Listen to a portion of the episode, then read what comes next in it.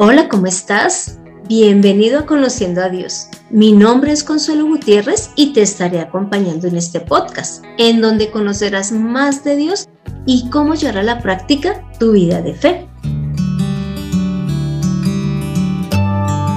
Diariamente oramos a Dios pidiendo eh, por alguna necesidad con el fin de que no la resuelva.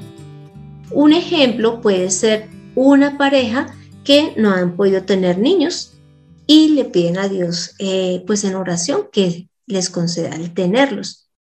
Y cuando ya llega el bebé, por diferentes circunstancias se empiezan a alejar de la iglesia, pues porque le están dedicando tiempo al bebé, porque al llevarlo a la iglesia sienten que puede molestar a los que están alrededor porque el niño molesta, porque puede llorar, o a su vez no lo llevan porque la alabanza puede asustar al bebé.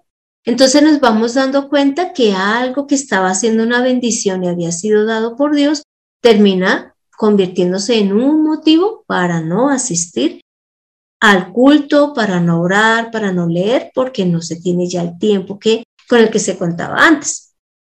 Otro ejemplo que podemos ver es también cuando se pide por la provisión y Dios nos da un trabajo y luego ese trabajo se convierte en algo tan pesado que tampoco tenemos tiempo para orar, leer, congregarnos, porque ya eh, o estamos saliendo muy temprano a trabajar, estamos llegando tarde, dedicamos la vida para otras cosas. Y cuando llega el fin de semana, pues deseamos es descansar. Entonces acá ya podemos empezar a ver que algo bueno, que algo que nos está dando Dios, se está terminando en convertir en algo que nos está alejando de Dios. Por lo tanto, surge la siguiente pregunta y es, cuando ocurren estas situaciones, ¿es Dios o es Satanás quien está obrando? Y es el tema que vamos a tratar hoy. Y para esto he invitado al pastor Clímaco, quien administra la iglesia viva en Britalia. Hola, pastor Clímaco, ¿cómo ha estado? Consuelito, bien, gracias a Dios. Gracias por invitarme para hablar acerca de este tema tan importante en nuestras vidas. Eh, pastor, hay algo que también hay que comentar y que le pasó a alguien que estuvo con Jesús durante mínimo tres años y es a Judas. Él hubo un momento en que decidió buscar a, a los sacerdotes para buscar algo a cambio con tal de que él entregara a Jesús. Acá podemos ver que los sacerdotes le ofrecen pues 30 monedas de plata y Judas ofrece entregar a Jesús. Entonces, esto lo vemos en Mateo 26 del versículo 14 al 16 y vemos cómo alguien que permaneció con Jesús en un momento dado pareciera que lo cambió por, por ese dinero. Pastor, ¿cómo podemos saber cuándo es Satanás quien está obrando en nuestra vida o es Dios? Consuelito, gracias. Esta pregunta es muy importante. Pues la obra de Satanás yo quiero identificar que, cómo obra en Satanás, eh, pues obrará de la misma manera que obró en Judas. ¿Qué hizo en Judas? Hizo que viera el dinero más valioso, más útil que vivir con Jesús. Que los tres años que Jesús le había dedicado a, a cuidarlo, a enseñarle y a hablarle acerca del reino de los cielos. Y aquí en Mateo capítulo 4, versículo del 3 al, al 11, vamos a ver cómo obra Satanás, qué es lo que quiere Satanás, cómo usa las necesidades que tenemos a diario para que quitemos la mirada de nuestro Dios y, volvamos, nos volvamos sus siervos. Entonces, dice que allí en Mateo 4, del versículo 3 al 11, que Jesús llevaba 40 días con sus noches, allí en el desierto estaba ayunando, y dice que él tuvo hambre. En el momento en que tiene hambre, en el momento que se presenta la necesidad, aparece el tentador, aparece el diablo. Y le dice, ah, usted es hijo de Dios, convierta esas piedras en pan. Y Jesús le dice, no, Satanás, está escrito. No solo de pan vivirá el hombre, sino de toda palabra que sale de la boca de Dios. ¿Qué estaba buscando Satanás con Jesús? En el momento en que sintió hambre, que siguiera el consejo de Satanás, que viviera por la palabra de Satanás, por lo que Satanás, la idea que Satanás le estaba colocando en este momento, que era contraria a la palabra de Dios, a la voluntad de Dios. Por eso Jesús recuerda la palabra y dice, no, no, no, yo no voy a hacer lo que usted me dice, porque está escrito que mi vida es sustentada por la palabra de Dios. Entonces, algo que nos, a la obra en nuestra vida, la obra de Satanás, que va a hacer en nuestras vidas es quitar la confianza en la palabra de Dios y llevarnos a confiar y, y afanarnos por el pan de cada día.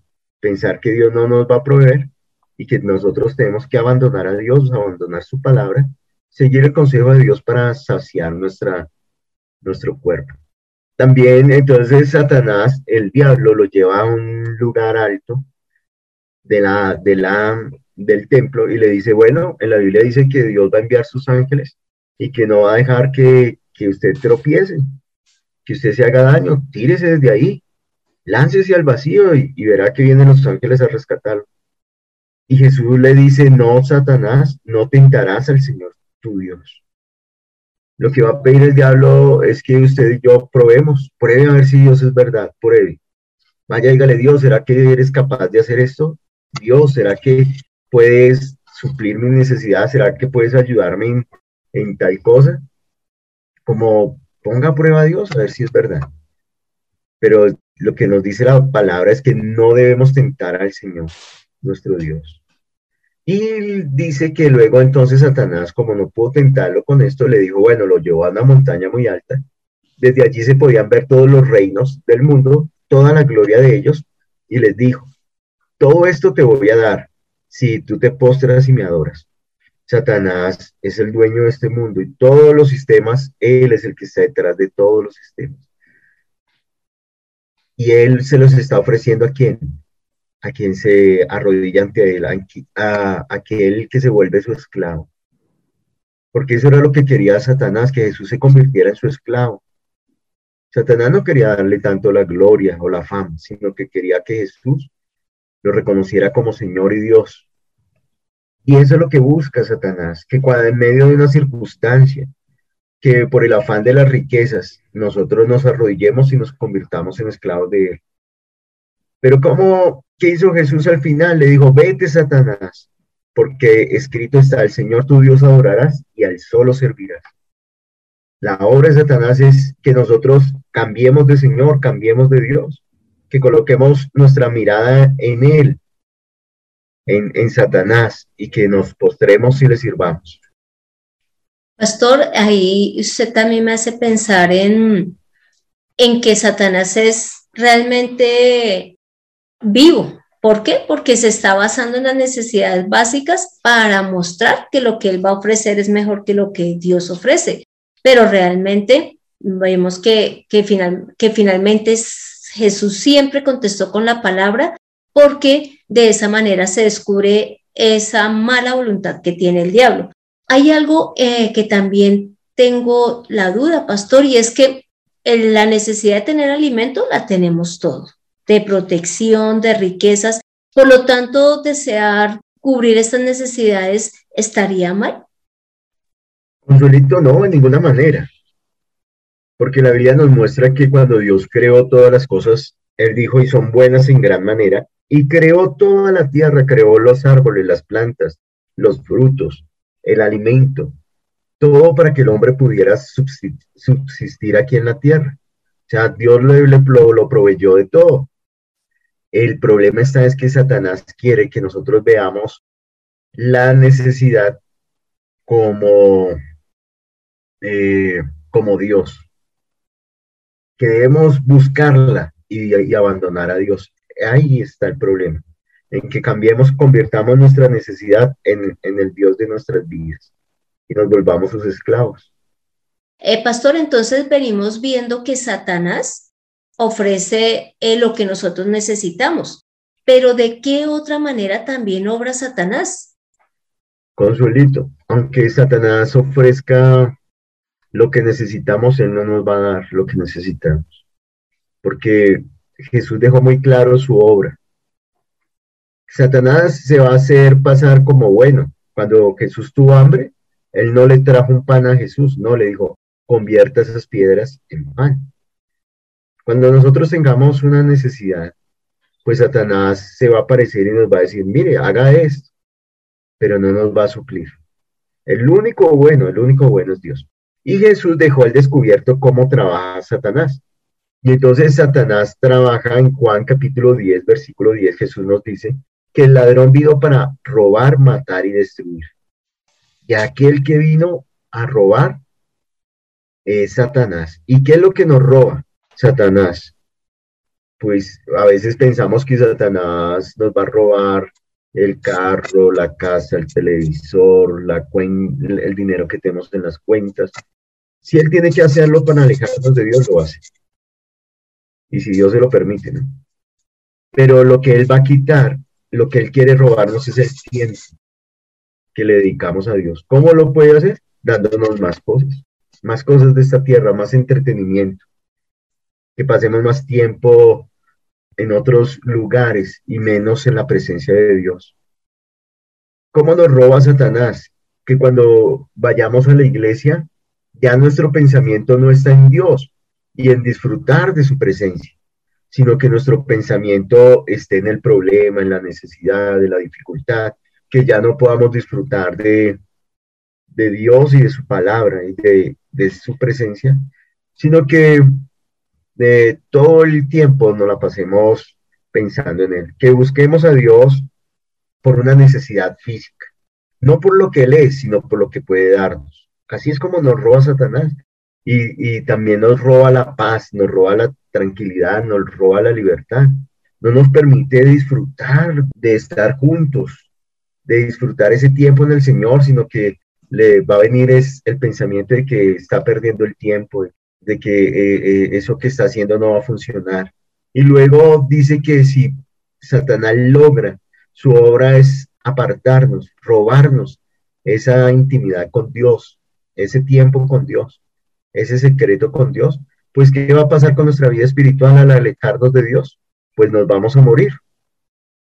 Y al morirnos, pues ya nuestra relación con Dios va a quedar destruida ya no volveremos a, buscar a Dios con el mismo gozo, mientras que estemos en esa, en esa condición, en las obras de Satanás. Cuando Él esté obrando en nosotros, no vamos a hacerlo con la misma alegría, gozo, con, con lo mismo como lo hacíamos antes. Y es que Jesús en Juan 8 le está diciendo a los que le están escuchando lo siguiente, si Dios fuera el Padre de ustedes, me amarían, porque yo he salido y he venido de Dios. Yo no he venido por mí mismo, sino que Él me envió. ¿Por qué no comprenden lo que digo? Porque no pueden oír mi palabra. Ustedes son de su padre el diablo y quieren satisfacer los deseos de su padre. Él era homicida desde el principio y no se basaba en la verdad, porque no hay verdad en él. Cuando habla mentira, de lo suyo propio habla porque es mentiroso y padre de mentira. Entonces acá podemos ver que eh, los judíos se basaban primero en que eran hijos de Abraham, pero veía que Jesús igual les decía, si fueran hijos de Abraham no quisieran matarme, entonces ya después dijeron, somos hijos de Dios, que Jesús les está diciendo, si ustedes fueran hijos de Dios, me amarían. Y además les menciona, ustedes no pueden comprender mi palabra. ¿Por qué? Porque no la podemos oír. Entonces, en ese caso está mostrando dos cosas que hace Satanás y es que no amemos a Jesús y que no podamos escuchar sus palabras, es decir, que no las entendamos, que no las creamos. Pero también mencionan que, como lo hemos visto arriba, que terminemos es satisfaciendo los deseos de Satanás y es el estar lejos de Dios y no buscar y no buscarlo y que Satanás sea nuestro padre. Pero el problema es que allí mismo en esta porción menciona que vamos a estar, es en mentira, porque dice que él no habla la verdad, que él es el padre de mentira y que además dice allí que él es homicida. Por eso es que Satanás puede, eh, eh, o puede, pues si no creemos en, si nos alejamos de Dios después de haber creído, él logrará que nuestro espíritu no tenga vida eterna. Entonces, estas son también las formas en que Satanás obra en nuestra vida. Consuelito, hay una obra también que hace Satanás y es a través de la condenación. ¿Cómo nos va a condenar? Pues él va a engañar a las personas. La y Jesús lo desenmascaró y dejó claro que Satanás es el padre de la mentira y que él se hace pasar por Dios, habla como Dios y se sienta en el lugar de Dios. Y dice que él vino para engañar y aquellos que se pierden, aquellos que van a ser condenados son todos aquellos que escucharon su consejo y rechazaron las palabras de Jesús, rechazaron el amor de la verdad. Y como no quisieron recibir el amor que está en la verdad, las palabras de Jesús pues se van a perder, se van a extraviar. Esta es la obra de Satanás en nuestras vidas, que no creamos a la verdad, sino que nos gocemos en la injusticia, que nos alegremos con las obras de este mundo. Y que no confiemos en nuestro Dios y en nuestro Señor completa y absolutamente. Pastor, pero viendo ya todas las consecuencias que vamos a tener por seguir a Satanás, ¿cómo podemos lograr salir del dominio de él? Eh, consuelito, de la misma manera como aprendemos de Jesús. Como Jesús fue libre y, se, y resistió al diablo, y el diablo tuvo que huir de la misma manera nosotros seguimos su ejemplo. ¿Qué hizo Jesús? Se sometió a Jesús, al Padre. ¿Qué dijo Jesús? Escrito está, escrito está, escrito está. ¿Y qué hizo Satanás? Ya no tuvo cómo tentarlo y salió corriendo. Y cada vez que quiso tentarlo, Jesús acudía a lo mismo, someterse a Dios, resistir al diablo y el diablo saldrá huyendo. La segunda forma en que podemos eh, eh, detener la obra de Satanás en nuestras vidas es llevando todo pensamiento cautivo a la obediencia en Cristo. La segunda carta del apóstol Pablo a los Corintios, en el capítulo 10, versículos del 4 al 5, allí le recuerda a la iglesia que Dios nos dio unas armas poderosas, que no son carnales, que no son las del mundo, son armas espirituales. Y a través de esas armas espirituales podemos destruir fortalezas, podemos desbaratar argumentos y todo, toda altivez que se levanta para que no creamos que Jesús es, el, es nuestro Salvador. Dice allí que debemos poner nuestra mirada en las cosas de arriba, pues eh, colocando nuestra mirada y nuestra esperanza en Dios. Pastor, usted me hace acordar de algo muy importante y cuando dice que poniendo la mirada en las cosas de Dios, es cuando Jesús también en Hexemaní ora para, pues pidiéndole al Dios que, a Dios que pase esa copa, es decir, la situación que él va a vivir en la cruz, pero que no se haga la voluntad de él, sino la, de, la del Padre. Aquí Jesús estuvo mostrando que él solo tenía la mirada puesta en el deseo de cumplir la voluntad de Dios. Eso es una de las cosas que si nosotros vivimos siempre con el deseo de agradar a Dios, y de amarlo, vamos a poder salir de los lazos de Satanás. Pastor, le quiero dar las gracias por acompañarnos en este episodio y como pudimos ver, faltó la obra de Dios, la de Jesús. Así que va a haber una segunda parte con relación a cómo saber si es Satanás quien está orando en nosotros o si es Dios. Entonces deseo invitarlo al próximo episodio, pastor. Eh, claro que sí, Consuelito, con mucho gusto seguiremos compartiendo, pues ya vimos cómo obra Satanás, robando, destruyendo y matando. Pero vamos a ver que Jesús vino a dar vida y vida abundante. Gracias, pastor, por acompañarnos. Entonces, hoy pudimos ver cómo es que Satanás obra en nuestras vidas y cómo, haciéndonos ver que lo que Él nos ofrece es mejor que lo que Dios nos da, nos termina alejando del Señor ya sea porque Dios ya nos bendijo y terminamos convirtiendo esa bendición en un ídolo o porque eh, nos aferramos tanto a nuestras necesidades físicas que pensamos que Dios no las puede suplir y terminamos es siguiendo los deseos de Satanás y alejándonos de Dios. Entonces vamos a hacer esta oración final. Padre Santo, gracias Señor por mostrarnos la obra de Satanás de manera clara Señor, hemos podido ver que Él viene a robar, matar, destruir, a terminar con esa relación que tenemos contigo, Señor, porque nos entretiene en las cosas del mundo, en los deseos que tenemos a diario, en el deseo también de, de ser reconocidos, en el deseo de trabajar y finalmente terminamos dedicando toda nuestra vida al trabajo, a las cosas que tú nos das, Padre amado.